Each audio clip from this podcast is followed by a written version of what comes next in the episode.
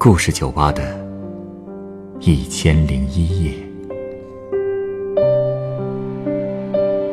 本节目由北京人民广播电台故事广播与凤凰网有故事的人频道联合制作。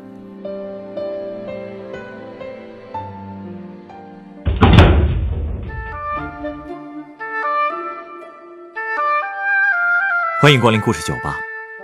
今天来到酒吧的这位客人是一位性格直爽的姑娘，她活泼开朗，身材也不错，可她却告诉我自己曾经是个大胖子，因为自己的体型，她曾经吃了多少苦呢？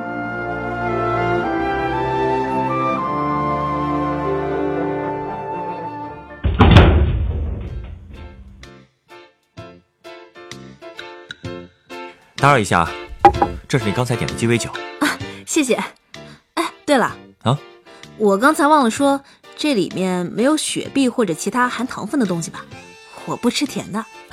没有没有，这里面就放了些干姜水，是不含糖分的，也没有果汁这些饮料。啊，那就好，那就好。女孩子不喜欢吃甜的东西还真是少见。看你也不胖啊，应该不是为了减肥吧？嗨，是因为我减过肥，所以才养成了不吃甜食的习惯的。我可再也不想胖回去了。人一胖啊，就只有被欺负的份儿。哈？谁因为你胖欺负你了？你真想听啊？如果你愿意说的话，我当然想听了。那就把我不开心的事儿说出来，让你开心一下好了。我真不是这个意思。我开故事酒吧就是为了听别人讲故事，真不是为了……哎，好了好了，我知道，跟你开玩笑的。早就听说呢，你这个老板有听故事的瘾。你想听，我就跟你说说，当年我是怎么被欺负的。嗯，我只是好奇啊。你性格这么好，形象也不差，就算胖了点儿，也不至于被别人欺负排挤吧？胖一点儿？你等着，我给你看看我手机里一张照片哈，我找找。哎呀，那张照片，无论我换多少次手机都得存着。好跟别人炫耀一下我的励志人生，那我得好好看看。哎，找到了，那你看，哟，这是，这是你？对啊。天哪，这个这是什么时候的照片啊？零八年啊，这不是鸟巢吗？奥运会开始之前，我妈特地带我去照的。零八年，哎，那时候你多大呀？十二岁。呃。哼，是不是完全看不出来？当时我足足有一百一十斤。好家伙！你看，头发呢也又短又稀，还一脸的高原红，整个人就像个球一样。这应该是我二十二年的人生中最丑的样子了。呃，说实话啊，要不是你亲口告诉我，我还真不敢相信照片里的是你。我说什么来着？你这么一对比，是不是特别励志啊？哎，快说说，我对你的励志故事太感兴趣了。哎，你刚才明明说的是想听我被欺负的故事的。呃，难道不是一件事儿？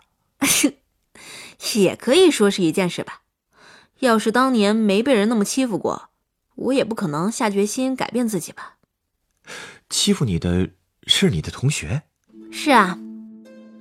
其实小时候我的性格就跟我现在一样，特别混不吝，潇洒的跟个男孩子似的，做事呢也是雷厉风行，没事儿就喜欢在教室里边大声哼歌，兴致来了说逃课就逃课，害得老师经常跑到操场上去抓我。不过那时候我还没那么胖，但也不知道怎么回事，长着长着我就开始横着长了。高度呢一直都是原地不动，而且我在我们班也属于发育早的，胖嘛，所以什么都显得特别突出，你懂的。变化这么大，我把全班同学都惊到了，特别是以班长为首的男生们，他们就开始捉弄我。第一次是一个大夏天的中午，他们在教室的门上架了一大桶涮过拖把的脏水。我一推门，水桶正正当当的就砸在了我脑袋上，我气得直接就在教室里骂开了。可是全班同学只是哄堂大笑，好多人笑得脸都扭曲了。看着他们，我突然觉得后背发凉，总觉得他们不会只捉弄我这一次。后来不出我所料，水桶真的只是一个开始。当时我们每周都会有一次大扫除，男生们负责扫地。我路过他们的时候，他们就会一起把扫把狠狠地扎到我脸上。怎么这样啊？我只能拼命用手挡着，可是寡不敌众啊。后来我的手都被扫帚戳出血了。你没去找老师？哎，我也不知道为什么，当时就是不敢，觉得忍忍就过去了。就这么忍了一个学期，好不容易熬到了放寒假，本想着过了一个假期，大家的注意力应该转移了吧。可是，一开学，哼，什么都没变，我还是他们最喜欢捉弄的对象。后来我受不了了，终于把这些事儿告诉了爸妈。我爸二话没说，就冲到学校找老师去了。可是我们那个班主任，与其说是老师，还不如说是刽子手呢。刽子手，这也太夸张了吧？他总不能明目张胆的纵容这种事吧？他何止是纵容啊，简直就是火上浇油！怎么说呢？当时欺负我最厉害的就是我们班班长。其实他的学习成绩很差，人品也是。但那个时候，老师总是很喜欢让班里的坏孩子当班干部，一是能震慑住别的同学，二也是为了培养他们的责任感，让他们往好的方向走。虽然我理解这么做的原因，但你作为班主任，也不能眼见着班长作恶还觉得无所谓吧？你知道我和我爸反复去告状的结果是什么？结果就是我们把班主任惹烦了，他竟然跟我说：“你怎么那么矫情？班长能把你打死吗？”然后他竟然让我和班长做了同桌。哎，不是，这老师脑子有问题吧？哎呀！所以你也能想象我后来有多惨吧？自从和他做了同桌，我只要把我的书包放进我的桌兜里，他就对我拳打脚踢，而且还会直接把我的书包和课本全都扔进垃圾桶。他干嘛要这么做呀？因为我的桌兜是他玩具四驱车的停车场啊！啊？你说，都已经被欺负到这份上了，我心里能不扭曲吗？我当时就在不断的问自己。都说可怜之人必有可恨之处，那我肯定是有可恨的地方了吧？后来我才知道，原来我最可恨的地方，就是因为我长得丑。这是他们跟你说的？还能是谁跟我说的？所以那段时间我的性格也彻底变了。我走路不敢抬头，害怕看别人的眼睛，甚至连说话都开始磕磕巴巴的了。可即便如此，班长还是没有放过我。最严重的一次，他拿着一把剃刀说要给我剃头发，我坚决不肯，他就把我的头死死按在课桌上，直接给我剃掉了一大块头皮。啊！其他人就这么看着？就那么看着。我也看到一些人在捂着眼睛哭，但是没一个人敢说话。我拼命的挣扎，但越是这样。剃刀反而会划得越深，班长也会更享受欺负我带来的那种权威感。我觉得当时整个世界都安静了。到最后，我彻底放弃了抵抗，就趴在桌上，任由他剃我的头发，直到血把我的眼睛都糊住了，才有同学吓得跑去告诉了老师。也是从那天开始。家长和老师才真正明白，我到底经历了什么。班主任再也不敢把这个当做同学间的玩笑了。我爸妈更是闹到了校长那里。那个班长本来是要被学校劝退的，但听说对方家托了关系，又反复求情，学校才把他留了下来。毕竟当时已经六年级了，他在学校也待不了多久了。不过这些对我来说都无所谓了。你可能没感受过那种绝望。人在彻底绝望之后，就会觉得什么都无所谓了。这个世界已经跟我没有关系了。班长也好，老师也好，谁怎么样都无所谓了。那时候我好像都有点自闭症了吧，经常整天整天一句话都不说，然后半夜就会用小刀在手背上划恨字。虽然疼得龇牙咧嘴，但好像只有那样，我才觉得自己是活着的。我当时觉得，那个恨字应该会跟我一辈子吧。我以为纹身就是这么纹上去的。啊，那张鸟巢的照片就是那年毕业之后，我妈为了带我散心，才特意来北京拍的。你看看我当年这表情，是不是一脸的生无可恋啊？那上初中之后，情况好些了吗？好些了，主要是我变了，我开始拼命学习，拼命减肥，拼命学化妆，我做什么都是拼了命做。我就是想通过这些努力，来拼命忘记小学那些事，就跟个没有思想的机器人似的。只知道不停的学学学，减减减，就这么一直从初中玩命到了高中。结果就是，我的学习成绩名列前茅，身材也越来越好，所以再也没有人敢欺负我了，老师也别提多喜欢我了。只不过只有我自己知道，我的内心还像是一口枯井。真是一桶水都打不出来了。这种情况一直延续到了大学。我上的大学虽然不错，同学们其实也很好，但我却越来越抵触和人交流，尤其是叽叽喳喳话特多的那种人，我特别讨厌。虽然表面上我什么都不说，可是在心里，我还是会把他们全家上上下下骂一个遍。啊？如果当时要给我贴标签的话，我一定就是怨妇加拼命三郎。哎，你从来没有找过心理医生辅导吗？没有，因为我也不觉得自己有心理问题啊。而且我也知道自己为什么会这样，压抑的久了，我也会在跑步的时候，或者趁宿舍教室没人的时候，大哭大笑几次。当时我感觉自己可能一辈子也走不出那个心理阴影了。就跟小时候学骑自行车时摔倒过一次以后，就再也不敢碰自行车了一样。那后来，你是怎么走出来的？我要是跟你说是爱情拯救了我，会不会太狗血了？可以啊，这有什么狗血的？哎，快跟我说说，那个拯救你的王子是谁啊？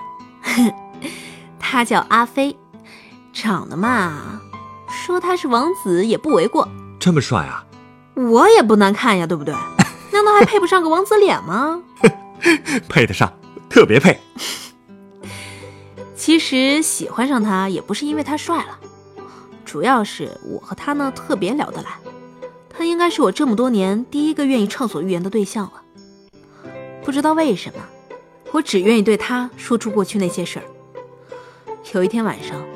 我把当初最折磨我的那些事，一口气全跟他说了。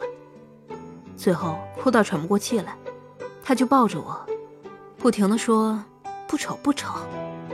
”他这个人啊，真的很会疼人，而且也挺傻的。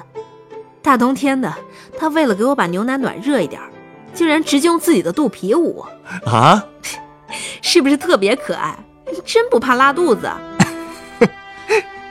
有时候，幸福真是来的猝不及防。过去我根本就不敢想，会有这么一个人，可以改变那么恐怖的我。所以说，再遇到坎儿的时候，一定要告诉自己，这个世界上还有很多你想都不敢想的好事情，就在前面等着你的。否极泰来这个词，说的就是这个道理。不过就是来的有点晚哈。哪儿晚了？现在不是刚刚好吗？考上了好大学。遇到了一个好男孩，在自由的环境里谈一场浪漫的恋爱，还有比这更好的安排吗？还不允许人家傲娇一下啦？好，好，好，允许，允许。不过你说的都对，一切都刚刚好。大学这几年，我不仅交到了男朋友，还去了很多地方，写了很多东西。现在想想啊，当年自己做的那些折磨自己的傻事，还真是觉得挺可笑的。浪费了多少好时光啊！哎，对了，我现在每次放假回老家，还经常能遇到当年小学时的班长呢。哦，那他现在怎么样了？哼，当然是不怎么样了。哎，什么叫三岁看老啊？就小时候那样，长大能好得了？据说初中毕业就出去打工去了，也干过一些见不得人的事儿，关了几次拘留所之后，好像也老实了不少。现在就是自己做点小买卖。每次我见到他，都会破口大骂，骂得他连还嘴的余地都没有。解气了？当然没有，我估计得恨他一辈子了。但是每次看他被我骂得灰溜溜的逃走，我还是挺开心的。所以我对他的原则就是，见一次骂一次。嗨，适可而止吧。看他这反应，我觉得他也知道错了。可他一次也没跟我道过歉呢。那你好歹也得给人家一个道歉的机会啊！每次被你骂的连话都说不出一句来，你让人家怎么道歉呀？而且，这么骂人家，换谁也没心情道歉了吧？哼，那我不管，看见他我就气不打一处来。他也别道歉了，就算道歉，也别指望我能原谅他。也别说这么绝对嘛。哎，这样，既然你给我讲了你的故事，按照我这儿的规矩，就要送你杯鸡尾酒。稍等一下啊，一会儿咱俩接着聊。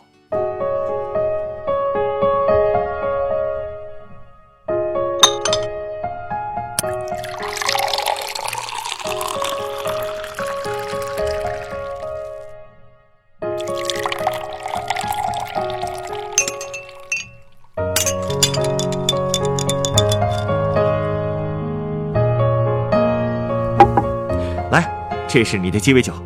哇，是分层的鸡尾酒啊！从上到下是蓝色、绿色、红色，真好看。是啊，最下层的红色是红石榴糖浆，中间是绿薄荷酒，最上层是蓝橙利口酒。它的名字叫做勇士。勇士？你是在形容我吗？真不用，真不用，你太会夸人了。你要是不接受这个称号也行啊。哎，别呀！难不成你还想把酒收回去？那我就勉为其难的接受一下吧。我想说的是，不接受这个称号，好歹也要品一下味道嘛。哦，这个意思啊，我尝尝。嗯，这味儿有点怪啊，苦了吧唧的。哎，别急啊，慢慢品。哎，越来越爽口，越来越甜了。这杯酒啊。形容的也是一个勇士的成长过程。所有的勇士，一开始都会经历痛苦，才会有努力提升自己的动力。而当他最后成为真正的勇士的时候，心里的滋味一定是甘甜的。虽然你刚才说，曾经对改变自己的心态不抱希望了，可是你在中学的每一步，其实都是你自我拯救和提升的过程。也正是因为你的这些努力，才创造了与你男朋友相遇的机会，不是吗？所以要我说，并不是你的男朋友拯救了你，而是你自己一直在试图站起来。你的男朋友只是顺势拉了你一把。我听过很多校园暴力的故事，但是所有从那段阴影里走出来的人，都有一个共同点，那就是，他们都像勇士一样，为自己勇敢的战斗过。所以这杯酒，你当之无愧。